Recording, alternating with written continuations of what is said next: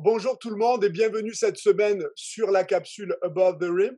Alors, cette semaine, on est avec Élise Jobin. On a la chance d'avoir une entrevue avec Élise, euh, qui travaille avec Team Canada, qui est une thérapeute. Donc, euh, déjà, premièrement, je voulais vous remercier d'avoir suivi et partagé euh, la capsule avec Sébastien Morin la semaine dernière. Je suis très content que vous ayez apprécié. Et on va commencer donc avec Élise. Euh, nous, on s'est rencontrés euh, grâce au symposium, la première édition du symposium, où j'ai demandé à Élise de venir faire une présentation. Puis depuis, on est régulièrement en contact. Donc, Élise a accepté l'entrevue aujourd'hui. Alors, Élise, est-ce que ça va bien? Oui, ça va bien, toi aussi? Ça va très, très bien. La COVID-19 se gère bien pour toi?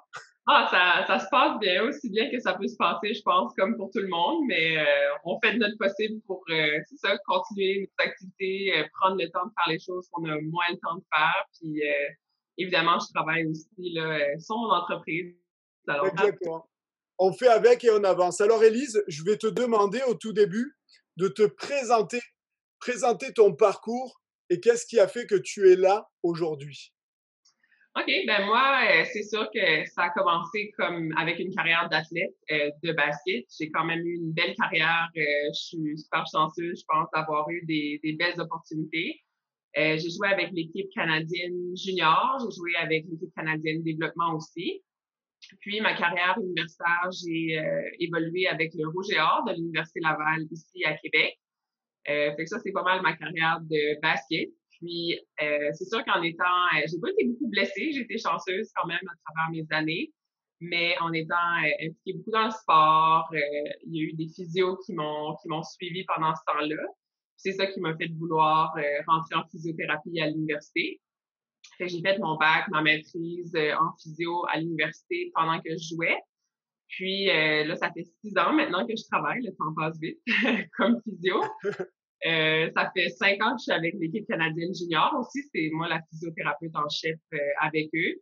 C'est une expérience de travail qui est assez incroyable. Puis euh, ça permet de travailler avec des athlètes de haut niveau qui sont vraiment vraiment sharp. Là. Je ne sais pas c'est quoi le mot que, que, je veux trouver, mais c'est ça qui, qui, me vient en tête. Mais ça permet aussi de, de travailler dans différents environnements, de voyager, euh, de voir la culture de basket, pas seulement au Canada ici, mais ailleurs, dans d'autres pays et tout ça. Ça enrichit énormément. C'est quoi? Ça enrichit énormément. Absolument. Ça, puis c'est fou de voir à quel point les mentalités sont différentes, les styles de jeu sont différents. Puis de mon côté aussi, tout ce qui est euh, échauffement, prévention, les techniques que les gens utilisent. Puis euh, honnêtement, j'adore ça. Ouais, en fait, tu les vois faire, et puis tu te dis, ah, qu'est-ce que c'est ça, puis tu adaptes petit à petit, ça te permet Exactement. Ça me permet d'avoir euh, des nouvelles idées aussi, mais aussi voir des lacunes. Tu sais, c'est des deux côtés aussi. Je pense que ça, ça peut m'aider à bonifier ma pratique, mais ça, ça me permet de voir aussi qu'est-ce qui manque aussi là, euh, à l'international. Donc voilà. Puis c'est sûr que ça fait six ans aussi que je travaille en clinique privée ici à Québec. Euh, depuis le début là, dans la même clinique privée. Puis j'ai pas seulement des athlètes. Ici à Québec, on n'a pas assez un grand bassin là, pour traiter que des athlètes. Fait que j'ai des gens, beaucoup de gens actifs en général. C'est ça ma, ma clientèle. Ouais. Puis, euh, puis pour terminer, ben c'est ça, j'ai décidé de lancer là, euh, en fait de travailler sur un gros projet. Ça fait depuis 2016 que je travaille dessus. On en parlera plus tantôt. Euh, mais mon entreprise que j'ai lancée euh, en fin 2018, disons, euh, s'appelle ProAthlète, une application mobile. On rentrera plus en détail euh, tantôt. Oui, on va préparer. Euh, en fait, on, on, a quelque chose de préparé là-dessus. Et justement, là, tu as parlé, tu as évoqué les techniques de préparation, tout ça. Ça m'amène à la première question parce que c'est quand même lié. C'est une question que j'avais posée aussi à Sébastien la semaine dernière, à Sébastien Morin. Toi, en fait, ce qui va être intéressant, c'est d'avoir ton œil de thérapeute là-dessus. C'est lié aux blessures. En fait, ce qu'on disait, c'est qu'on s'aperçoit que dans les grandes ligues, comme la NBA, comme euh, peut-être l'Euroleague, vraiment les grosses ligues, euh, il y a de plus en plus de blessures. On avait pris l'exemple des Raptors d'ailleurs, on avait parlé de l'exemple des, Raptors qui, après le break de, du All-Star Weekend, euh, était déjà à 208 matchs ratés pour blessure sur le total de l'effectif. Moi, ce que je voulais te demander par rapport à ça, c'est est-ce que c'est le reflet de ce qu'on voit aussi chez les jeunes? Est-ce qu'on peut observer la même chose chez les jeunes joueurs? Est-ce qu'ils se blessent au, enfin, dans le même range Je disais, est-ce que les blessures ont aussi augmenté? Bien, la réponse, c'est oui, absolument. Euh, c'est sûr qu'il y a des études qui le démontrent et des recherches vraiment scientifiques euh, qui démontrent qu'il y a eu une grosse croissance de blessures dans les 15-20 dernières années, ça c'est certain. Puis les statistiques aussi, moi j'avais fouillé beaucoup au niveau des statistiques Canada, euh, des statistiques au Québec aussi. Puis effectivement, il y a eu, ils ont détecté plus de blessures dans les dernières années. Puis euh, plus de chirurgie, si on parle par exemple du croisé antérieur, euh, il y a beaucoup plus de chirurgie de reconstruction du croisé antérieur aujourd'hui chez les jeunes versus avant. Fait ça aussi, ça change. Il y a plusieurs facteurs, je pense, qui peuvent être liés à ça. Je pense que ça s'explique quand même bien, la croissance des blessures, mais ça implique qu'il faut faire des changements par rapport à ça pour stopper cette croissance-là, parce qu'éventuellement, ça, ça va amener à des épidémies d'arthrose, ça va porter des douleurs chroniques à long terme. C'est des grosses séquelles, je pense, à long terme que oui, il faut observer, il faut, faut, connaître qu'il y a une croissance des blessures, mais après ça, il faut l'arrêter. C'est ça, c'est ça le, gros défi, je pense. Mais selon les recherches, c'est sûr que euh, une augmentation du volume d'entraînement énorme depuis, si on parle de comme des 15-20 dernières années, les jeunes s'entraînent plus aujourd'hui. Ça, c'est sûr et certain. Puis je pense que si on parle du Québec, par exemple, les programmes de sport-études, euh, ça implique euh, qu'il y ait 15 heures de basket intégré dans la période d'école. ça, ça exclut aussi les pratiques à l'extérieur, les pratiques parascolaires, disons, les matchs, les tournois. Ça, ça exclut ça. Fait il y a beaucoup de jeunes que dans une semaine, ils vont faire 20 heures et plus de basket par semaine. Ça, c'est du gros volume d'entraînement. Mm. Oui, c'est lourd comme volume et c'est pour ça qu'on voit beaucoup de blessures apparaître. Exactement. Puis ça, ça vient avec, euh, oui, les mouvements répétitifs, mais c'est aussi la fatigue qui embarque. Puis on sait tout euh, par justement des recherches puis par expérience que quand les jeunes sont plus fatigués, ils ont plus tendance à se blesser. Puis je voyais ça en fin de saison avant que tout arrête à cause du COVID. Mais les jeunes commençaient à tomber comme des mouches. C'était vraiment, euh, c'était vraiment la réalité. Fait que plus la saison avance aussi, des fois plus les entraîneurs vont pousser, pour faire plus de pratiques ou plus de de volume ou plus de, de disons, l'intensité des pratiques va être plus euh, là. Fait que des fois, ben, c'est ça, les jeunes, oui, sont jeunes, oui, sont forts, sont capables, mais ça reste qu'ils sont fatigués puis que les blessures euh, augmentent euh, en fait c'est sûr. Là, tu me fais penser à quelque chose. Je sais pas si tu avais vu ça, le Brown James, quand il parlait des ligues AAU par rapport à son fils, où il disait qu'on a toujours une image. En fait, il parlait du, du, du cas de Kawhi Leonard. Mmh toujours en load management. Et il disait, euh, il faut pas vous faire d'idées, ces jeunes, ils arrivent dans la ligue, ils sont déjà cassés. Et il dit, le, ce qu'on leur impose dans les championnats quand ils sont plus jeunes, ils vont avoir un nombre de matchs absolument incroyable. Ils jouent sur la fatigue et il disait, mon fils arrive à faire son premier match le, le matin, comme à 8 heures, il est capable d'enchaîner trois matchs pour avoir une finale autour de midi ou une heure de l'après-midi. Il dit c'est absolument fou. Il dit donc les enfants sont fatigués, ils jouent sur la fatigue, ils se blessent et il y a un problème.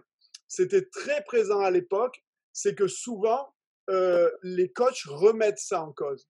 C'est-à-dire que ils vont dire non, t'es jeune, t'es fatigué, à ton âge, j'en ai pas fatigué. Non, c'est ça. Donc, je pense aussi qu'il y a quelque chose à changer à ce niveau-là.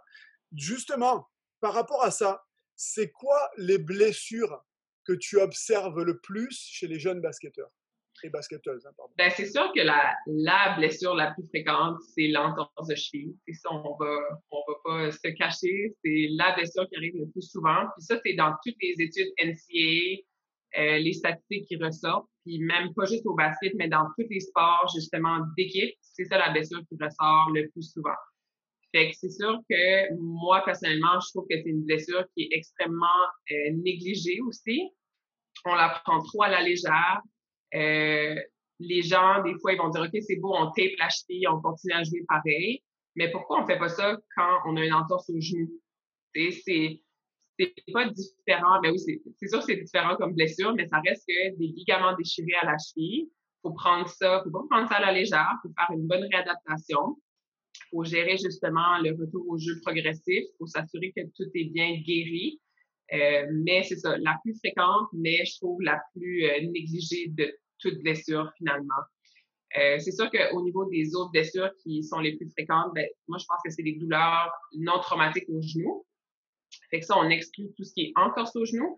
C'est tout ce qui est tendinopathie rotulienne, fait que jumper's knee qui appelle syndrome fémoro-patellaire. Fait ça, c'est toujours euh, une douleur justement qui est alentour de la rotule, qui est un peu diffuse.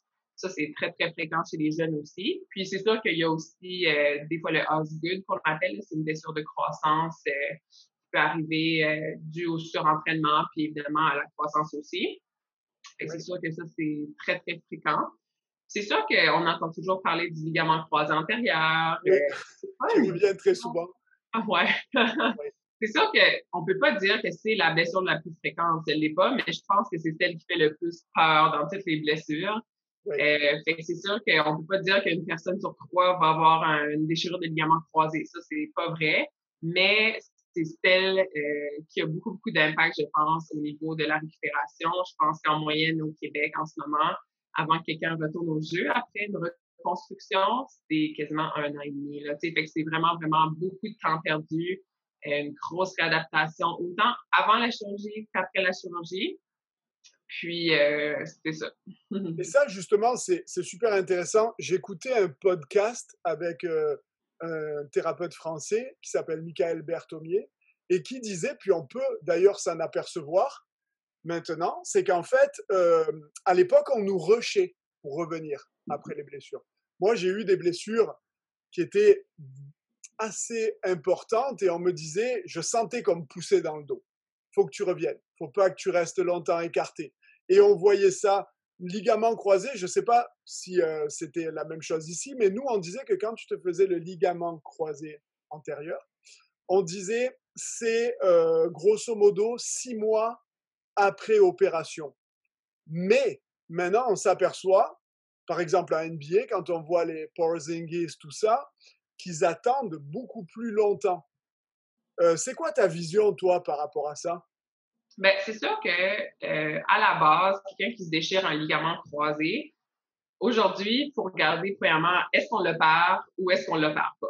C'est sûr que la vision euh, populaire, disons, depuis quelques années, c'est que tout athlète qui fait un, sport de changement de direction, qui a un croisé déchiré, on le perd. Euh, je suis allée à Vancouver en octobre au congrès euh, mondial de physio du sport. C'est super intéressant. Puis justement, ils ont apporté beaucoup d'études. Euh, ben, ils, ont, ils ont justement exposé plusieurs études, par exemple, qui démontrent que peut-être pas tout le monde devrait être opéré. Ça, c'est surtout les jeunes. Ils parlaient de jeunes de entre 14 et 17 ans, quelqu'un qui est encore en croissance finalement. Fait que ça, c'est la première question. Est-ce qu'on opère ou est-ce qu'on opère pas? C'est sûr que c'est une décision qu'il faut prendre avec, premièrement, l'orthopédiste, qui est le spécialiste euh, là-dedans, mais c'est aussi avec euh, le patient ou, l'athlète. Fait que ça, c'est la première question. Après ça, si jamais il décide d'opérer, ben là, c'est sûr que avant, ça fait quand même quelques années, mais avant, comme tu disais, c'était le six mois. Fait qu'il n'y a pas d'assiette avant six mois. Le retour juste, c'est six mois. Fait que moi, je me rappelle, moi, je me suis jamais déchiré le croisé, on chez du bois. Mais euh, des athlètes avec qui j'ai joué, par exemple, ils retournaient au jeu après six mois. Par exemple, euh, c'est ça, ils ont commencé à étudier ça. Mais là, ils ont commencé à voir qu'il y a beaucoup d'athlètes qui se déchiraient soit le même croisé ou qui se déchiraient le croisé de l'autre côté. Fait que là, ils ont commencé à dire, bon, mais est-ce qu'on attend plus longtemps? Est-ce que l'incidence de re-rupture ou de, de, rupture de l'autre euh, ligament, est-ce que ça va diminuer? Fait que c'est ça qu'ils ont réalisé que s'ils attendaient plus 8 à 9 mois, que justement, ah, ben, il y a moins de gens qui se redéchirent ou qui se reblessent par la suite. Mais là, ils sont rendus à pousser encore, justement. Fait que là, au Québec, je dirais qu'en moyenne, euh, notre chiffre magique, c'est 9 mois. Mais personnellement, moi, ça va dépendre à quel point l'athlète est prêt. Fait que ça soit neuf, c'est que qu'il soit rendu à 8 ou 9 mois, mais que psychologiquement, c'est ouf, je suis pas sûre, j'ai peur. à chaque fois que j'embarque avec mon ballon, puis je fais des petits exercices, euh, j'ai comme, tu sais, j'ai peur, je sens pas bien, je sens instable, j'ai des craintes. Ben, c'est sûr que moi, à mon avis, cet athlète-là est pas prêt pour retourner au jeu. Ouais, il y a l'aspect psychologique. Hein, on dit que ça joue énormément. Ça peut retarder d'ailleurs un retour de blessure. Il y a des études précisément sur le genou, je pense. Oui, il y, en, a plusieurs. Puis, je pense que le, le, psychologique a beaucoup, beaucoup d'effets sur euh, le retour au jeu. Puis je pense que c'est important que si la personne n'est pas prête psychologiquement, que c'est pas nécessairement bon de retourner au jeu. Fait que, maintenant, là, il parle plus justement de 12 mois, d'un an avant de retourner au jeu. Puis il y a même des recherches qui démontrent que l'athlète va retrouver toute sa force, toute sa proprioception, etc., mais à deux ans après la chirurgie. Ça ne veut pas dire qu'il ne retourne pas au jeu avant, mais c'est juste pour dire que la fonctionnalité du genou, elle revient vraiment à 100% plus tard. Fait que je pense qu'il n'y a pas de chiffre magique. Je pense qu'à partir de neuf mois, personnellement, je suis quand même à l'aise de euh, commencer à faire un retour au jeu, mais ça va dépendre de la force, ça va dépendre du psychologique, ça va dépendre de, du genou, comment il va. c'est d'individualiser justement le retour au jeu selon l'athlète. Et finalement, ce que tu disais, ça me fait penser à quelque chose quand tu parlais de Vancouver, qui disait qu'il fallait peut-être pas nécessairement opérer. Ça me rappelle euh, mes formations avec le docteur Stuart McGill, lui, c'était pour le dos mmh précisément. Mais lui, ce qu'il allait dire, c'est que finalement, dans beaucoup d'études, on s'aperçoit qu'on a opéré des gens et que ça n'a pas réglé finalement la chose. Donc, quand tu dis, en fait, lui dit, euh, un chirurgien, c'est comme quelqu'un qui a un marteau dans la main. Puis quelqu'un qui a un marteau dans la main, il voit des clous partout, puis il veut taper dedans. Donc, le chirurgien, des fois, je ne fais pas de, généralité, mais lui, son travail, c'est de couper. Donc, il, va, essayer de travailler, entre guillemets. Mais, euh, mais donc, c'est ça qui est intéressant, c'est de se dire, parce que tu disais, on va s'apercevoir finalement qu'il va redéchirer le même ligament croisé après chirurgie. Donc, c'est de se poser la question, en fin de compte, qu'est-ce qui fait qui déchire ce ligament croisé? C'est quoi le travail qu'on va pouvoir faire pour préparer le genou, tout ça? Puis ça, c'est pas mal intéressant aussi là-dessus. Oui, je pense que si euh, je reviens rapidement à oui, ou non, en fait, ce qui apportait au congrès à Vancouver, c'est que les gens ils pensaient que s'ils ne se faisaient pas opérer, qu'il y avait vraiment un plus grand risque, par exemple, qu'ils vont se déchirer le ménisque ou qu'ils vont se blesser davantage au genou. Il y avait ça. Puis aussi, les gens disaient, ben, si je ne me fais pas opérer, que j'ai plus de risques d'avoir de l'arthrose à long terme. Mais qui ont commencé à récolter comme données, ils ont commencé à dire, OK, ben, on va regarder voir si c'est vrai ce que les gens disent, parce que c'était toujours un peu la crainte que si je me fais pas opérer, je vais vraiment plus maganer à long terme. Puis c'est ça qu'ils commencent à regarder, c'est qu'il n'y a vraiment pas une grosse différence euh, entre quelqu'un qui a été opéré et quelqu'un qui n'a pas été opéré en termes de euh, blessures par la suite puis en termes d'arthrose. Parce que quelqu'un qui a été opéré, il y a une personne sur trois que dix ans après la chirurgie, il va déjà avoir de l'arthrose prématurée. Fait que c'est ça. Fait que je pense que c'est juste de prendre une décision éclairée, de penser aussi que c'est une longue réadaptation après la chirurgie. Fait que des fois, il y a des jeunes que ça vaut la peine peut-être de pas nécessairement opérer pour commencer, de faire une grosse, grosse réadaptation, peut-être de cinq, six mois, euh, mais sans chirurgie. Puis après ça, essayer un retour au jeu après ce moment-là? Parce que des fois, qu'est-ce qui arrive quand les gens ne se font pas opérer, euh, ils décident de ne pas se faire opérer, par exemple. des fois, on fait une réadaptation qui est trop rapide. Fait après un mois et demi, deux mois, je donne un, chiffre comme ça, l'athlète commence son retour au jeu, mais c'est que son genou est juste pas prêt. Il n'est pas assez fort, il n'est pas assez agile, il n'est pas assez proprioception. Fait des fois, c'est pour ça que ça fonctionne pas. Fait que des fois, l'option conservatrice, fait que pas de chirurgie, faut juste faire une réadaptation plus longue. Hmm. Et tu as parlé justement du long terme, et ça, c'est vraiment euh, très intéressant. Tu as dit maganer à long terme. Et ça, c'est super euh, important que les coachs euh, s'y attardent, parce que le jeune ne voit pas ça. Le jeune, pour lui, à ce moment-là, il est une machine et il ne se projette pas dans l'avenir. Donc, c'est un peu à nous les entraîneurs de prendre ça en charge. Et moi, mon opinion là-dessus, c'est qu'un bon préparateur physique travaille pour préparer la carrière, pendant la carrière et le transfert après la carrière. Mm-hmm. Ça, c'était, c'est juste pour placer mon opinion là-dessus.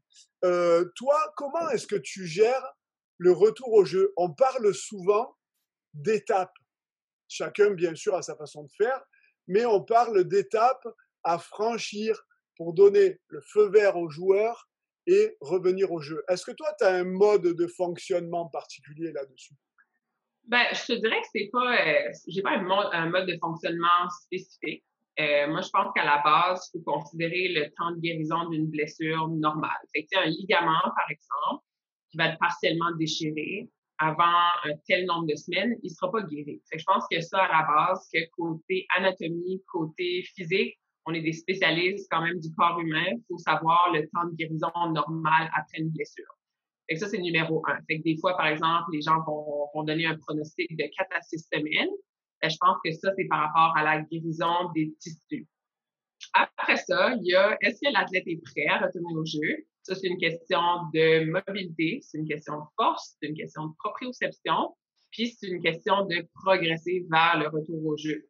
Fait que est-ce que dans ces quatre à six semaines-là, par exemple, l'athlète a tout mon OK dans toutes ces étapes-là pour commencer son retour au jeu? Ça, c'est l'autre histoire. Fait que moi, c'est vraiment individuel à chacun. Euh, quelqu'un peut avoir une entorse de grade 2 de la cheville, puis qui va retourner après deux mois. Ouais. Justement, à jouer au basket. Puis quelqu'un peut avoir une entorse aussi de grade 2, puis ça va lui prendre trois mois je pense que ça dépend de plusieurs facteurs. je pense que mon protocole de réadaptation, en fait, c'est que euh, faut que ça soit sécuritaire de retourner au jeu, donc la guérison des tissus. Ouais. Mais en parlant de sécuritaire aussi, il faut que tout le reste des aspects soit fonctionnel, soit euh, justement bon, assez bon pour retourner au jeu. Puis après ça, ben, c'est de retourner au jeu euh, progressivement. Fait que c'est pas la première semaine de retour au jeu que l'athlète va faire ses pratiques au complet à 100% ses matchs au complet à 100% puis son tournoi à 100% Souvent, moi, je vais aller avec une progression, puis je vais même parler au coach pour s'assurer que les minutes de jeu aussi au début sont peut-être un peu contrôlées. Oui, ça m'amène à une question, ça. Euh, moi, j'ai passé un test de personnalité il n'y a pas longtemps et on me dit qu'en réhabilitation, souvent pour les gens comme moi, euh, les, euh, type 1A, notre principal ennemi pour la réhabilitation, c'est nous-mêmes. Et ma question précisément, c'est est-ce que le facteur génétique existe? Tu sais, quand on dit euh, d'un jeune, quand un jeune va parler, qui dit Ah, moi, je reviens super vite des blessures, est-ce que c'est pas plutôt un tempérament et est-ce qu'il ne faut pas s'en méfier? C'est-à-dire, est-ce que le jeune va se dire ah, Moi, ça va bien, je reviens, boum, je rentre dedans. Mais qu'en réalité, c'est pas ça. Et que nous, il faut peut-être lui mettre un frein. Mais je pense que, comme tu dis, toutes les personnalités sont différentes. Puis il y en a des fois qui essaient de me cacher aussi la douleur, tu sais. Ouais. La douleur, c'est sûr, c'est subjectif. Et des fois, moi, je ne sais pas la personne si elle a réellement de la douleur. Il faut, que, faut, que, faut essayer d'avoir une communication transparente. Mais je pense que toutes les personnalités sont différentes. Puis, tu sais, l'important, c'est que euh, les jeunes, justement, ils écoutent les professionnels, honnêtement, qui les suivent. Parce que, tu sais, nous, on a étudié longtemps là-dedans. On sait, euh, on sait justement qu'est-ce qui se passe avec le jeune. Puis, on sait quand est-ce que c'est sécuritaire, justement, pour qu'il retourne. Fait que peu importe la personnalité de la personne, euh, je pense qu'il y en a que ça va les avantager d'avoir une personnalité comme la tienne, parce qu'ils vont faire leurs exercices à fond, ils vont faire vraiment ce qu'ils ont besoin, parce qu'ils ont hâte de retourner au jeu. Fait que moi, je vois cet avantage-là par rapport à, ta personnalité. Mais ça reste que, justement, faut, euh, faut essayer de respecter les conseils que les professionnels de la santé donnent. Parce qu'en fait, nous, on fait ça pour les athlètes, on fait ça pour les gens. On veut pas nécessairement empêcher quelqu'un de jouer euh, son match. moi, personnellement aussi, j'ai joué, je comprends c'est quoi être assis sur le banc parce que tu es blessé. C'est pas le fun. Mais en même temps, je mettrai pas en jeu la santé de l'athlète pour qu'il fasse un retour au jeu plus rapide. Oui, OK. Maintenant, une question, on en a parlé, puis j'ai trouvé ça super intéressant, on en a parlé quand on a préparé notre entrevue, euh, la préparation du match et des pratiques. La semaine dernière avec Sébastien, on a vu ça super globalement, ça partait un jour avant, le psychologique. Nous, en fait, on se concentre vraiment dans ce qui se passe juste avant le match ou juste avant les pratiques, et tu me disais, moi, je veux évoquer ça de façon différente. La préparation du match différemment de la préparation des pratiques, des entraînements. Euh, c'est quoi que tu fais en fait? Pourquoi tu ben, différencies les deux? Ouais, ben en fait, euh, si on parle juste de l'échauffement, par exemple, avant euh, une pratique ou avant un match, moi, ce qui va être différent vraiment, puis ça, c'est vraiment en tant qu'athlète, en ayant joué, puis avec ma vision des choses maintenant, avec tout ce qui est prévention de blessures, c'est que avant un match, ça devrait tout le temps être très routinier. Fait que l'échauffement devrait être pareil avant chaque match pour que l'athlète puisse se préparer physiquement et mentalement pour son match. Parce que c'est, faut qu'il aille faire un job. Moi, je pense que c'est important que euh, l'activation et tout ça soit euh, la même à chaque match. Euh, je vais toujours consulter, quand c'est moi qui vais faire la préparation d'avant-match euh, de l'équipe, je vais toujours consulter les athlètes pour voir quels exercices qu'ils aiment, quels exercices qui les préparent le mieux pour jouer. Euh, puis c'est sûr que moi, je vais en ajouter là-dedans que je trouve qu'ils sont pertinents aussi. Mais je veux qu'il y ait un échauffement, une activation qu'ils aiment, puis qu'ils trouvent qu'ils sont préparés physiquement pour leur match. Maintenant, pour les pratiques, euh, important d'avoir un échauffement qui dure entre 10 et 15 minutes avant chaque pratique. Mais la différence, c'est que euh, faut qu'il y ait de la variété. Fait que l'échauffement est structuré quand même d'une façon assez précise. Fait qu'un 5 minutes, un 3-5 minutes, disons, d'activation en mouvement continu. Après ça, tu as tes exercices préventifs dans le milieu. Puis après ça, tu as ta portion où est-ce que tu veux augmenter ta température corporelle, musculaire, euh, ta fréquence cardiaque. Fait que tu vas aller plus vers les accélérations, les sprints, puis la réactivité. Fait tant que ces trois sphères-là sont respectées, l'échauffement avant les pratiques devrait varier de temps en temps, puis devrait avoir des progressions aussi. Fait que moi, ce qui me tanne un peu, ça c'est personnel, mais je pense que c'est la réalité, c'est que il y a beaucoup de gens qui vont faire un échauffement, par exemple, avant leur pratique, puis ils vont répéter le même toute l'année, ou dire tout pendant trois, quatre mois, ah, après ça, ils vont peut-être avoir une variété. Fait que oui, c'est bon la répétition. Il faut répéter des exercices, il faut répéter des mouvements parce que c'est comme ça qu'on devient meilleur. Mais à un moment donné, il faut apporter de la variété, puis il faut qu'il y ait de la progression. Fait que la différence entre un match et une pratique, c'est que le match, il faut que ça soit routinier, il faut que ça soit euh, pour préparer l'athlète mentalement et physiquement pour son match. Puis pour les pratiques, il faut qu'il y ait de la variété, il faut qu'il y ait de la progression. Mm. Nous, et ça m'amène à une question supplémentaire. Euh, il y avait quelque chose, euh, moi quand je suis arrivé ici au Québec, il y a quelque chose, j'ai coaché un peu. J'ai coaché un peu, il y a quelque chose qui m'a sauté aux yeux, mais en même temps, je le comprends, c'est très humain. Puis je pense que c'est plus un petit peu par manque de connaissance du sujet. Souvent, tu vas arriver à un match, déjà les créneaux sont serrés. Le match d'avant finit à 6 heures, toi tu joues à 6h10. Mmh Donc, la préparation est difficile et donc il faut que les gens comprennent qu'elle commence dans le vestiaire. exact. Avec les, avec les activations, tout ça. Un autre point, c'est que des fois, certains arbitres, selon la catégorie, selon le niveau, vont te presser pour commencer. C'est-à-dire que si tu dois commencer à 6h30, que tu as 30 minutes de préparation, ils vont venir te voir, ils vont te dire, oh, tout le monde est là, on commence à 6h20. Et toi, tu dis non. Mais pour eux, c'est pas bien parce qu'ils veulent rentrer plus tôt. Donc, ça serait que vraiment tout le monde comprenne que la préparation est primordiale pour la santé du joueur. Exactement. Puis, comme tu as mentionné aussi, c'est que un échauffement, puis surtout un échauffement d'avant-match, ça peut facilement se faire dans un corridor ou peu importe, mais c'est pas obligé d'être fait sur le terrain. Puis ça, c'est la réalité dans les compétitions internationales aussi c'est très, très, très rare qu'on s'échauffe sur le terrain. Puis ça, je parle de ma partie d'échauffement, donc l'activation. C'est sûr que l'échauffement en basket, il y a une partie qui va se faire sur le terrain. Mais ma partie d'échauffement, très rare qu'on a accès à un terrain. Fait que c'est pas juste non plus au niveau scolaire ici, là, ça c'est partout, puis surtout même à l'international aussi. Oui, exactement. Il faut répondre, tout est serré, il faut partager le gym. Alors maintenant, justement par rapport à ça, parce qu'on est dans la préparation, je sais que c'est plus vaste, mais euh, on va rentrer un petit peu dans ton application. Tu en as parlé tout à l'heure. C'est Pro Athlete, Pro Athlete pour les anglophones. et euh, tu as lancé donc cette application en 2018. Et est-ce que tu peux nous parler un petit peu de cette, de cette application, justement, euh, nous la présenter? Oui, ben en fait, c'est ça, Pro Athlète, pour l'instant, c'est Pro Athlète Basketball, parce que c'est vraiment spécifique au basket. Euh, c'est une application qui comprend un programme de prévention de blessures, justement. Il y a beaucoup de gens qui savent pas nécessairement qu'est-ce qu'est un programme de euh, prévention, je vais rentrer un peu dans les détails. Mais c'est quelque chose qui devrait être implanté dans tous les programmes de sport, surtout les sports d'équipe et les sports de changement de direction. Dans un programme de prévention de blessures, puis ce qu'il y a dans mon application finalement, premier point qui est super important, c'est les échauffements. Dans mon application, il y a une variété d'échauffements. Je pense qu'il y en a à peu près 42 là, pour le moment. Puis, c'est divisé, euh, entre autres, en thèmes ou en catégories. Donc, il y a débutant, intermédiaire, avancé, pour que ça puisse toucher justement le plus de niveaux possible. Puis, c'est aussi euh, divisé selon les thèmes au basket. Fait que là, c'est sûr que j'ai commencé avec une base, mais par exemple, il y a dribble, passe, écran au ballon, démarquage, etc.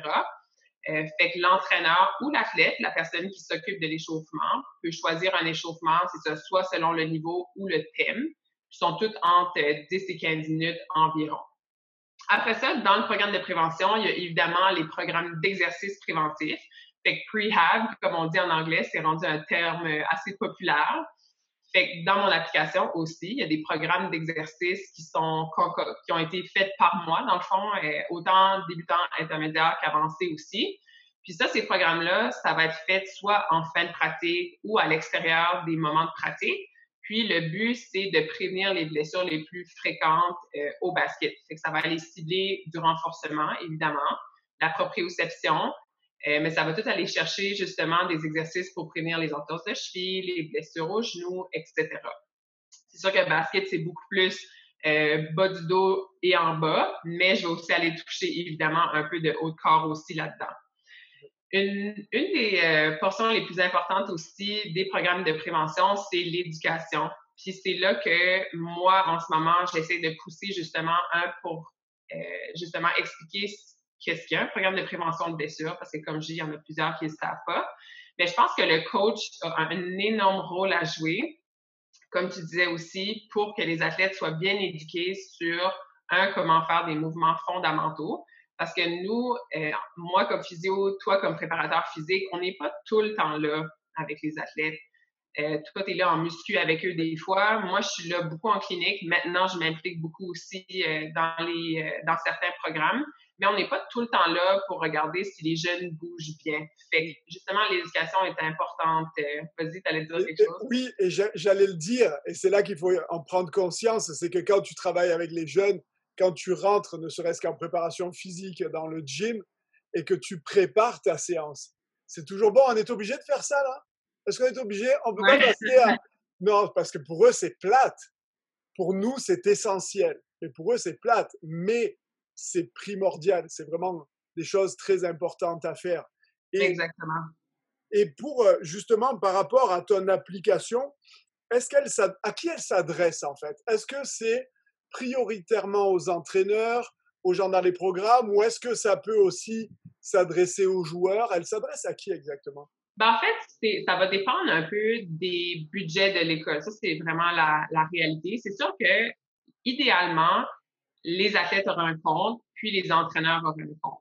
Fait que c'est ça que ça s'adresse à tous ceux-là. Mais l'objectif, évidemment, c'est d'aller viser les athlètes parce que c'est eux qui vont bénéficier des échauffements et des exercices.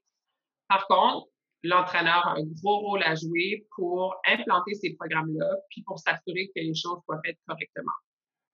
Côté euh, âge, euh, clientèle disons, c'est sûr que en ce moment, c'est beaucoup secondaire euh, et cégep. Universitaire aussi, c'est super pertinent, mais il y a déjà des universités qui ont des préparateurs physiques qui sont là à temps plein, qui prennent en charge une certaine partie justement euh, de la prévention. C'est sûr que c'est pas toujours optimal, c'est qu'il faut faire attention à euh, peut-être les gens qui vont dire ah ben on a déjà un préparateur physique, donc on est correct pour ça. Il faut absolument que le programme de prévention prévention soit complet. Fait qu'il faut toujours qu'il y ait, comme je parlais, des échauffements à chaque pratique, variés et progressifs.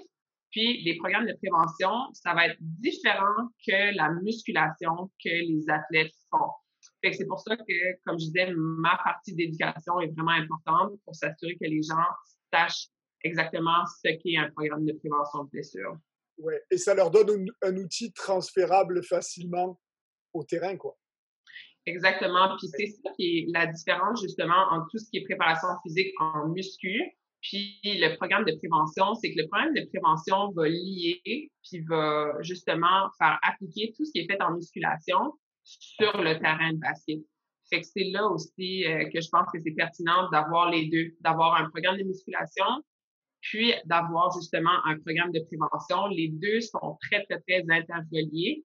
Puis avec les deux, c'est là que justement on a plus de succès côté performance avec la préparation physique, puis avec la prévention, puis la santé avec le programme de prévention de blessures.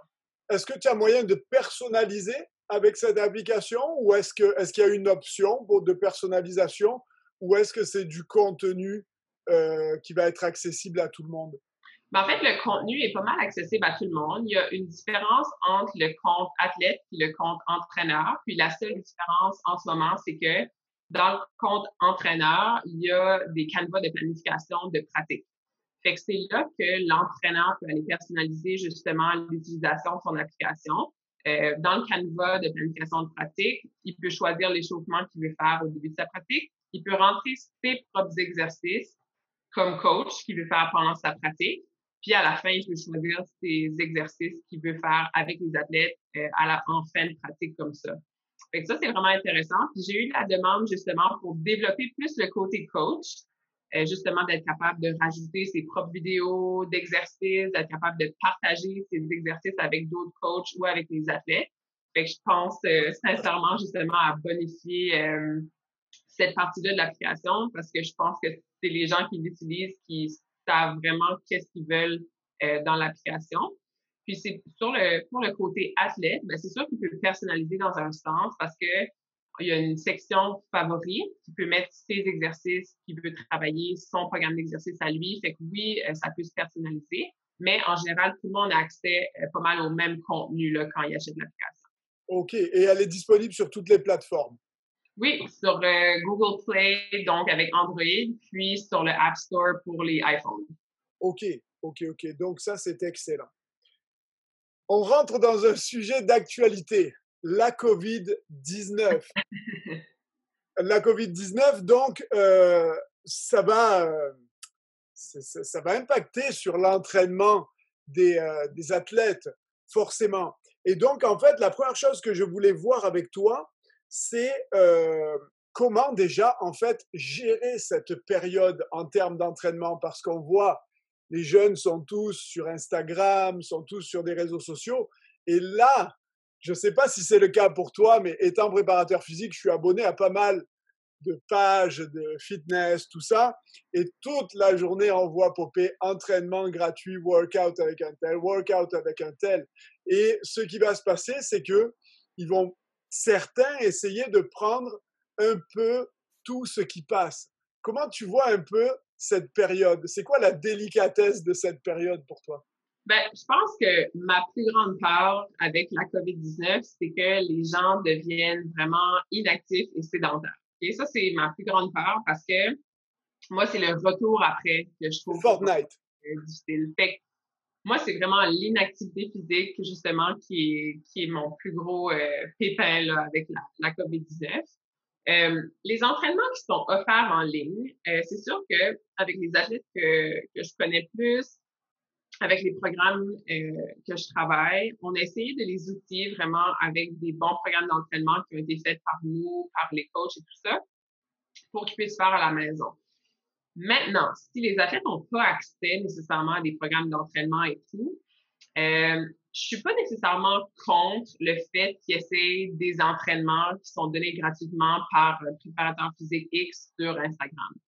Parce que j'aime mieux que l'athlète essaye de rester actif, qu'il essaye de garder de la force, qu'il s'entraîne, que un athlète justement qui est plus sédentaire, inactif, qui va avoir pas fait grand-chose, puis qui va avoir régressé en fait euh, pendant la COVID-19. C'est sûr que oui, l'athlète qui va faire des programmes qui ont été faits par un peu n'importe qui, ça se peut qu'il y ait plus de risques de se blesser. Ça, c'est sûr et certain. Mais en même temps, j'aime mieux justement, comme je disais, qu'il garde euh, justement sa forme physique, qu'il garde la force et tout ça, Euh, puis peut-être qu'il va avoir des petits bobos, mais habituellement, avec l'entraînement maison, avec le matériel que les gens ont, c'est rare qu'ils vont se faire des grosses, grosses, grosses blessures en faisant ça. Il faut écouter son corps quand même avec ça. Là. Fait que, fait que voilà, c'est pas mal mon, mon, euh, mon inquiétude face au COVID-19, mais euh, je pense que c'est important que les gens restent actifs. Là. Ça, c'est sûr et certain.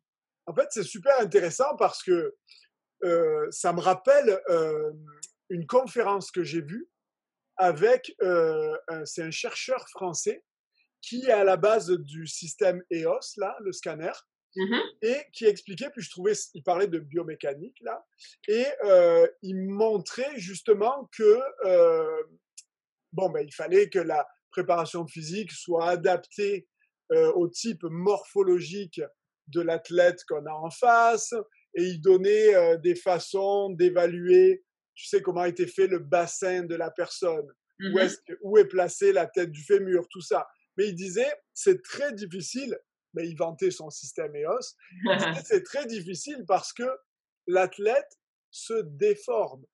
Et il disait, le squelette, on parle beaucoup des tissus qui s'adaptent au sport. Il disait, mais selon lui, les tissus musculaires, euh, osseux, pardon, s'adaptent aussi. Donc, on va avoir des changements par rapport aux spécificités d'un sport. Et euh, ma question, en fait, par rapport à ça, c'est est-ce qu'un athlète qui a l'habitude de faire des lay-ups main droite, des lay-ups main gauche, peut-être des squats, peut-être vraiment certains types d'exercices, s'il part dans un entraînement de type bootcamp, où on va lui demander des burpees, puis des mouvements en tout genre qu'il n'a pas l'habitude de faire, est-ce que ça peut avoir un impact sur son corps? Ben, je pense que c'est un peu, un peu euh, large de dire ça, de, dans le sens qu'il va pas avoir, je pense pas qu'il va avoir des gros changements structurels euh, à son corps s'il fait ce genre d'entraînement-là. Moi, dans le fond, ce qui me concerne le plus, c'est euh, justement l'athlète qui en a jamais fait, puis qui va aller à fond, fond, fond, fond, fond la première fois qu'il en fait. Fait que je pense que le corps de l'athlète va très bien s'adapter, mais s'il fait progressivement. Fait c'est sûr que s'il part de OK, moi j'ai jamais fait de burpees, puis là je m'en vais faire 150 burpees dans un entraînement, ben là ça se peut que ça aille pas bien. Mais si il va progressivement, que justement la première fois qu'il fait des burpees, il en fait 30, pas nécessairement de suite, avec des pauses, ben je pense que ça va bien aller. Fait que ça, pour moi, c'est pas nécessairement euh, c'est pas nécessairement une trop grosse inquiétude, mais c'est la, règle d'or, c'est qu'il faut y aller progressivement. Il faut pas partir de zéro à 100 en n'ayant pas passé par les étapes pour se rendre là. Et là, on en revient à dire, tu vas avoir le type B qui va se dire, le type 2 qui va se dire, OK, je vais regarder, il a dit de faire tant de burpees, je vais gérer. Et tu vas avoir le type 1A qui va se dire, il en a fait 150, il faut que j'en fasse 160. Ouais, c'est ça. ça. Là aussi, tu avoir un management. Ouais, c'est ça l'importance d'éduquer par rapport à ça, à y aller progressivement. Mm. Oui, alors, et par rapport à ça, justement, dans la continuité, ça va amener à quelque chose. Moi, je les vois ici. Hein. Mes enfants, ils jouent au basketball. Euh, et puis tous les jeunes, beaucoup de jeunes, je pense, c'est pareil. Mais pour eux, euh, Covid-19 égale fermeture d'école, égale Fortnite, égale. C'est dur parce que moi-même, j'aime j'aime pas vraiment ces jeux-là, tout ça, mais c'est dur. Ça prend de leur faire la guerre toute la journée. Donc, on est obligé de faire des petites concessions. Donc, les jeunes jouent beaucoup. Comme tu dis, il y en a certains qui vont pas être dans la demi-mesure. Ça va créer de l'inactivité. Et donc, comment est-ce qu'on gère le retour au jeu après la COVID-19, quand ça sera terminé? je pense qu'il y a deux côtés à voir pour le retour au jeu. Je pense qu'il y a le côté de l'athlète, puis il y a le côté de l'entraîneur. Fait L'athlète, je pense que la chose qu'il peut faire pour faire un bon retour au jeu pour l'instant, c'est, j'ai déjà mentionné, mettre, être actif, continuer de, s'entraîner, puis trouver des ressources justement pour l'aider à soit maintenir ses gains qu'il a eu pendant sa saison ou même s'améliorer parce que les gens peuvent continuer à s'améliorer en ce moment. Ça prend de la motivation, mais il y en a beaucoup qui, qui vont être capables de justement faire des entraînements, de faire des, des entraînements de cardio aussi pour être capable de continuer à gagner de la force, etc. Euh, c'est sûr que si le jeune est inactif, évidemment, quand ça va recommencer, plus de chances de se blesser. Ça, c'est 100% Si le jeune est actif, il va avoir beaucoup moins de chances de se blesser. Puis tant qu'il progresse euh, tranquillement pas vite, ça devrait quand même bien aller. Maintenant, du côté de l'entraîneur, c'est sûr que moi, je vois beaucoup, euh, j'entends beaucoup d'entraîneurs, j'ose beaucoup avec des entraîneurs de ce temps-ci, qui sont tous en train de planifier justement le retour au jeu, le retour aux pratiques, quand ça va être le temps de le faire. Mon message aux entraîneurs, c'est euh, au retour au jeu, honnêtement, allez-y progressivement parce que vous savez pas c'est quoi l'état physique de vos jeunes quand euh, ça va être le moment de faire un, retour au jeu. Puis si vous allez trop vite avec un trop gros volume, une trop grosse intensité, vous allez perdre beaucoup de jeunes en cours de route parce que physiquement, ils vont pas être capables de suivre. Fait que je sais que les, les coachs ont toujours les meilleures intentions, ils veulent vraiment euh, faire ce qu'ils peuvent de mieux pour leur équipe, mais l'important, c'est quand vous recommencez, recommencez doucement parce que si vous voulez garder tous vos joueurs, ça va être la façon de faire justement pour éviter qu'ils se blessent en cours de route. Mm-hmm. Ouais, et je ne sais pas si tu vas me suivre là-dessus, mais c'est pire qu'une reprise de, de, septembre. Parce qu'une reprise de septembre, ils sont allés dehors. Mm-hmm. Il y en a beaucoup, je dis pas tous, mais il y en a beaucoup. C'est dur de faire une généralité, mais il y en a beaucoup qui ont joué l'été. Il y en a Mm-hmm. beaucoup qui ont été actifs l'été, qui se sont entraînés. Et là, c'est pire parce qu'on est confiné. Exact. Donc, c'est euh, c'est beaucoup plus difficile de bouger ou quoi. Donc, ça va être, il va falloir être encore plus euh, rigoureux là-dessus quand on, quand on va reprendre. Exactement. Ensuite, on sort un petit peu de, du confinement. Prochaine question, c'est la récupération. Euh, alors, c'est ça. Euh, on en parlait tout à l'heure, euh, juste avant l'interview, et je te disais, moi, quand je suis arrivé ici, en fait, en France, on est structuré. Moi, j'ai joué principalement en France. Donc, la façon dont c'est structuré, c'est que tu vas avoir un match par semaine et au même moment. Ce qu'on ce qu'on voit souvent, c'est que par exemple, la catégorie euh, à l'époque minime qui va être U quelque chose, je sais pas, j'ai mal vieilli dans le basket. Donc, pour jouer telle catégorie, par exemple, le samedi à 15h, une fois à domicile, une fois à l'extérieur. Mais la spécificité qu'on va avoir, par exemple, au Québec, c'est que euh, tu es capable d'avoir souvent deux matchs la même semaine et de pas en avoir pendant une semaine. Et des fois, en pleine saison, les tournois peuvent se peuvent s'ajouter là-dedans. Donc ça veut dire que des fois, certaines semaines, ils vont avoir un load très important en termes de matchs. Comment est-ce que tu gères la récupération dans ces périodes-là?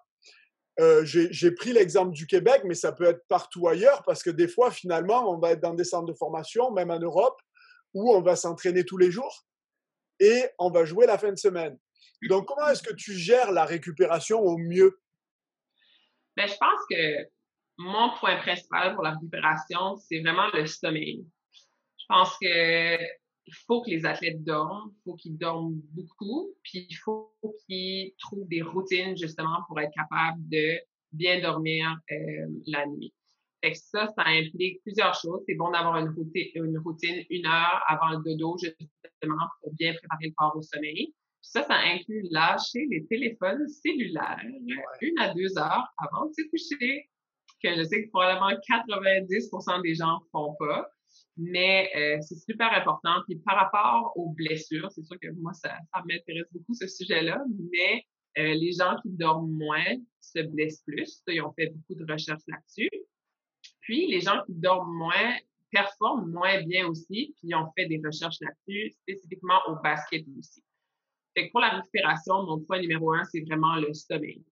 Ensuite, c'est sûr que la nutrition, c'est important. Ce que tu mets dans ton corps, ça permet de mieux performer, de mieux récupérer. Ça, c'est officiel.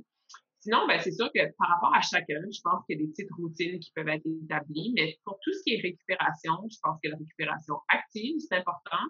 Fait que, le lendemain d'un match, par exemple, ben, c'est pas de rester assis toute la journée pour se reposer. C'est correct d'aller prendre une bonne marche, ou d'aller embarquer sur un vélo vraiment basse intensité en continu. Ça, c'est bien aussi pour faire circuler justement pour activer la récupération.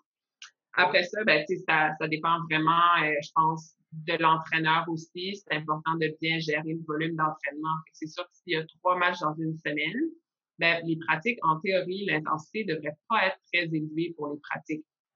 C'est d'aller chercher justement des intensités différentes, mais pas de tout être à haute intensité tout le long. Il faut qu'il y ait vraiment justement une variation d'intensité pour pas que les jeunes euh, se brûlent avec ça. Mm. Ouais, tu me rappelles d'ailleurs, Sébastien, la semaine dernière, disait si vous devez penser à de gros protocoles de récupération, c'est que peut-être il faut vous questionner sur comment vous avez préparé vos athlètes avant. Donc, tu as dit un autre truc sur lequel je reviens parce que je ne m'attendais pas à ça. Vraiment, j'ai trouvé ça génial. C'est ça, là. Oui. Et même si c'est hors sujet, j'y ai pensé pendant que tu parlais. Les, les, les jeunes écoutent l'entraîneur. Il y a des études, Martin Dussault, tu connais, euh, qui travaille là-dedans, citer des études qui euh, placent l'entraîneur au-dessus du parent. C'est-à-dire que les jeunes écoutent l'entraîneur plus que le parent. Donc, si on arrive dans la préparation d'avant-match. Si on, donc, on est des exemples, quoi. Si on arrive dans la préparation d'avant-match, préparation d'avant-entraînement, et là, je parle très vaste, pas seulement quand l'échauffement commence, mais quand l'activité de groupe commence. Si nous, les entraîneurs, on est là-dessus, ça va, il n'y a rien de compromettant. Si nous, les, si nous, les entraîneurs, on est là-dessus, ben, en fait, ils vont le faire parce qu'on le fait. Donc, la meilleure des choses, c'est de prendre le réflexe, hop, de ranger ça quand on commence les activités de groupe et de le ressortir quand on finit les activités de groupe parce qu'ils vont faire exactement tout ce qu'on fait. Et après, on ne peut plus leur reprocher d'être tout le temps sur leur téléphone mmh cellulaire. Et euh, pendant qu'on est dans le vestiaire, qu'on fait le speech, ils sont comme ça. On ne peut pas leur reprocher. Non, non, c'est ça. c'est un exemple à donner. Donc ça, c'est une petite parenthèse que je voulais faire là-dessus. Euh, finalement, on a vu ce qu'on voulait voir pour la réadaptation. Ouais, c'est ça. Oh oui, la question, euh, quelque chose qui est très discuté en ce moment. Qu'est-ce qu'on fait pendant la convalescence? Et on en parlait et je trouve ça très important de préciser. Que conseilles-tu pendant la convalescence? Est-ce que tu conseilles un arrêt complet? Je pense pas. Ou est-ce que tu conseilles une continuité de l'activité, mais surtout, quel genre de continuité de l'activité si c'est ce que tu conseilles? Mais c'est sûr que ça dépend beaucoup de, de, de la blessure. Ça, c'est sûr et certain. Mais c'est sûr que c'est une récupération ou un repos actif. Ça, c'est 100% euh, certain. Je pense que c'est très, très vieux jeu de penser que maintenant, il euh, faut rien faire pendant sa, sa convalescence euh, jusqu'au retour au jeu. Ça, c'est certain. Puis, ça, ça part même de, des premiers 24-48 heures après la blessure. C'est sûr que peut-être en période d'inflammation au début, il n'y a pas grand-chose à faire, mais il y a tout le temps quelque chose à faire. Fait que c'est sûr que là, il faut être bien conseillé justement pour savoir, bon, mais qu'est-ce que moi je peux faire dépendant du stade de la blessure pour être le plus actif possible, puis pour éviter justement qu'il y ait trop de régression pendant la convalescence. Fait que c'est sûr que là, comme je te dis, c'est très individuel d'une personne à l'autre, d'une blessure à l'autre. Fait que c'est sûr que l'important de la santé, mais euh, ça peut inclure justement si la personne a une, grosse sentence de cheville aiguë, ben il n'y a rien qui empêche qu'elle peut faire des abdominaux quand même, des, elle peut faire des fessiers quand même. Euh, justement, euh, quand ça va un peu mieux, ben, déjà rapidement, la personne peut commencer peut-être du vélo, oui. quelque chose comme ça. Même côté basket, quelqu'un qui n'est pas capable d'être debout peut faire du dribble assis, peut faire justement des lancers assis sur une chaise. Puis je vais toujours remercier mon ancienne coach, Linda Marquis. Je m'étais fracturé une cheville, euh, je m'étais fait opérer et tout ça. Puis elle m'a, dit, ben Elise, elle dit, assieds-toi sur la chaise, puis lance. J'étais comme, OK. Fait que là, j'ai fait ça, mais ça a énormément aidé ma technique de lancer. Après ça, j'ai été vraiment meilleure dans tout ce qui est trois points dans mes saisons qui ont suivi. Fait il y a tellement de choses qu'un athlète peut faire quand il est en récupération. Il s'agit juste de savoir quoi puis d'être bien conseillé. Et on dit aussi que ça affaiblit les structures. Qu'est-ce que tu veux dire? Euh, en fait, euh, ce qu'ils expliquent, c'est que quand tu reviens d'une blessure, ce que j'ai entendu du moins, c'est que quand tu reviens d'une blessure, euh, quand tu es en convalescence, si tu fais rien pendant ta convalescence, alors que tu pourrais, par exemple, marcher sans déclencher de la douleur, sans aggraver la blessure, ce qui va se passer, c'est que tes structures vont s'affaiblir, musculaires, osseuses, tout ça. Et finalement, quand tu reviens, tu es plus prône à la rechute. Ouais, ben ça, c'est, sûr que oui, tu vas partir de plus loin. Puis quand on parle d'affaiblir, moi, je pense à l'atrophie musculaire. Fait que justement, les muscles qui perdent de la force, qui perdent de l'endurance. Je parle de proprioception aussi. Fait que la capacité d'une articulation à euh, réagir à des surfaces instables ou à des mouvements rapides, quelque chose comme ça, c'est sûr qu'en faisant rien, nos, nos structures sont plus adaptées aux exigences que notre sport demande. Fait que oui, on peut dire affaiblir, mais je pense que ça va même plus loin que ça. C'est une perte de force, une perte de proprioception. Et même le cardio aussi, c'est important. Mm. D'ailleurs, ça m'amène à une question supplémentaire. Il nous, nous en reste pas beaucoup. Euh, il nous reste exactement trois questions. Euh, mais là, ça m'en rajoute une. Donc, en fait, tu viens d'évoquer la proprioception. Mmh Pour toi, euh, dans le basketball, on va parler souvent euh, des surfaces stables et du travail sur surface instable au basketball. Donc, il y a les pros surfaces stables, les pros surfaces instables. Elle est où la vérité pour, pour toi? C'est quoi qu'il faut favoriser Vas-y. ben, écoute, je pense pas que c'est une vérité absolue. Je pense qu'il va y avoir plusieurs opinions différentes, mais mon opinion personnelle, c'est je pense que les deux surfaces, il faut travailler là-dessus. Puis, ça va dépendre de l'individu aussi. Si l'individu est très, très, très stable sur une surface stable, puis on essaye plusieurs mouvements autant à pied plat, sur le bout du pied, avec des sauts, puis il est super bon, mais pourquoi pas après ça travailler sur une surface instable? Puis l'inverse aussi s'applique. Fait que si quelqu'un, euh, par exemple, dans une réadaptation de cheville, on faisait de l'équilibre sur un ballon, puis il est rendu super bon, puis il peut commencer à faire des choses sur une surface stable, pourquoi pas? moi, je suis vraiment fan de travailler les deux, en fait. Je pense pas qu'il y en a un à prioriser versus l'autre. Je pense que ça dépend des besoins de l'athlète. Hmm. OK, d'accord. Donc, ensuite, là-dessus, pour, juste pour boucler, euh, est-ce que euh, tu aurais un conseil à donner aux athlètes et aux entraîneurs en confinement euh, Vraiment quelque chose qui pour toi serait important et qui pourrait faire un plus Je sais qu'on en a parlé tout à l'heure, mais par exemple, un petit détail qui pourrait faire une différence, par exemple, profitez-en pour solliciter votre corps, profitez-en pour prendre des marches, des choses comme ça. Ben, je pense que c'est en général, puis c'est très, très global, mais c'est juste de rester actif. Là. Je pense que c'est sûr que moi, personnellement, je suis un peu quelqu'un qui est hyper actif, on peut dire. Fait que la misère justement à, à rester assis. C'est que moi, c'est pas difficile pour moi de le faire, mais je sais qu'il y en a qui ont plus de difficultés.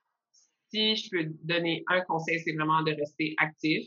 Puis de penser aussi que oui, c'est normal en ce moment que les gens se sentent un peu mêlés, se sentent un peu stressés, anxieux, parce qu'il y a beaucoup d'incertitudes. Euh, mais c'est tout ce que vous pouvez faire, c'est contrôler le moment présent, de contrôler votre journée d'aujourd'hui. On ne sait pas quand est-ce que vous allez retrouver votre terrain puis votre ballon de on ne le sait pas. Mais ce que vous pouvez faire, c'est rester actif aujourd'hui. Il y a plein de ressources qui existent pour, euh, pour justement aller faire du cardio, aller faire du renforcement. Il y a plusieurs ressources. Informez-vous, mais restez actif. C'est ça que vous pouvez faire. Euh, c'est mon gros conseil. OK. Alors, Elise, pour, euh, pour euh, terminer cette entrevue, je sais que tu es pas mal active sur les réseaux sociaux. Où est-ce que les gens peuvent te retrouver? En fait, moi, j'ai une plateforme sur Instagram, puis j'ai une plateforme sur Facebook aussi. Euh, sur Instagram, en un mot, c'est Pro Athlète Basketball. Puis euh, sur Facebook, dans le fond, similaire aussi, mais Pro Athlète en majuscule, puis Basketball après. Euh, puis là-dessus, justement, je parlais de informez-vous, trouver des ressources. Je mets énormément d'exercices là-dessus en ce moment, puis depuis l'an dernier, là, justement des exercices qui visent la prévention, la mobilité, les échauffements aussi, mais là, j'ai un peu c'est ça de côté vu que ça s'applique un peu moins pour l'instant. Euh, mais j'en ai plein des ressources là-dessus. Fait que, autant comme entraîneur que comme athlète, euh, vous pouvez aller suivre mes pages. Puis posez-moi des questions, ça va me faire plaisir de vous répondre. Il y a déjà plein d'athlètes justement qui, qui m'écrivent, qui me posent des questions. Puis je suis super contente que les gens euh, s'intéressent à bouger, s'intéressent à avoir des exercices. fait que je suis super contente d'aider les gens à travers mes plateformes. Et tu as aussi des liens de démo pour ton application? Oui, ben, c'est ça. J'ai pour mon application, en fait, n'importe qui peut le télécharger en ce moment gratuitement. Puis, sinon, gratuitement au début, c'est un preview dans le fond. Fait que c'est comme un essai gratuit de deux semaines. Puis, c'est sûr qu'il y a du contenu limité. Fait qu'ils vont voir un peu de tout, c'est qu'est-ce qui se retrouve dans l'application. Puis, c'est sûr que j'ai fait un concours de deux semaines aussi là pour offrir euh, mon application gratuitement pendant euh, le confinement. Euh, fait que ça, c'était bien aussi. Il y a énormément de personnes là, qui, euh, qui l'ont téléchargé. Puis, je pense qu'ils ont apprécié. Puis, c'est sûr aussi que j'ai des écoles qui se sont abonnées, en fait. Ils ont abonné leurs, leurs athlètes pour le confinement, justement, parce que à cause des programmes d'exercice qu'il y a là-dessus, ben, c'est un outil super intéressant que les athlètes peuvent utiliser en ce moment à la maison pour continuer leur renforcement, puis aussi viser la prévention. OK, ben c'est parfait. Alors maintenant, on a toutes les informations. Il est temps de clôturer ce, cette belle entrevue. Donc, euh, ça m'a fait vraiment plaisir de discuter avec toi et de t'interroger aujourd'hui. Ben, euh, Ouais. Donc nous, de toute façon, on reste en contact et Ah. euh, on échange et on va sûrement se reparler dans les semaines ou dans les mois à venir. Good! Hey, merci beaucoup, Rémi! C'est moi qui te remercie. Et merci à tout le monde aussi d'avoir suivi euh, cette capsule. Bye bye et à la semaine prochaine. Bye!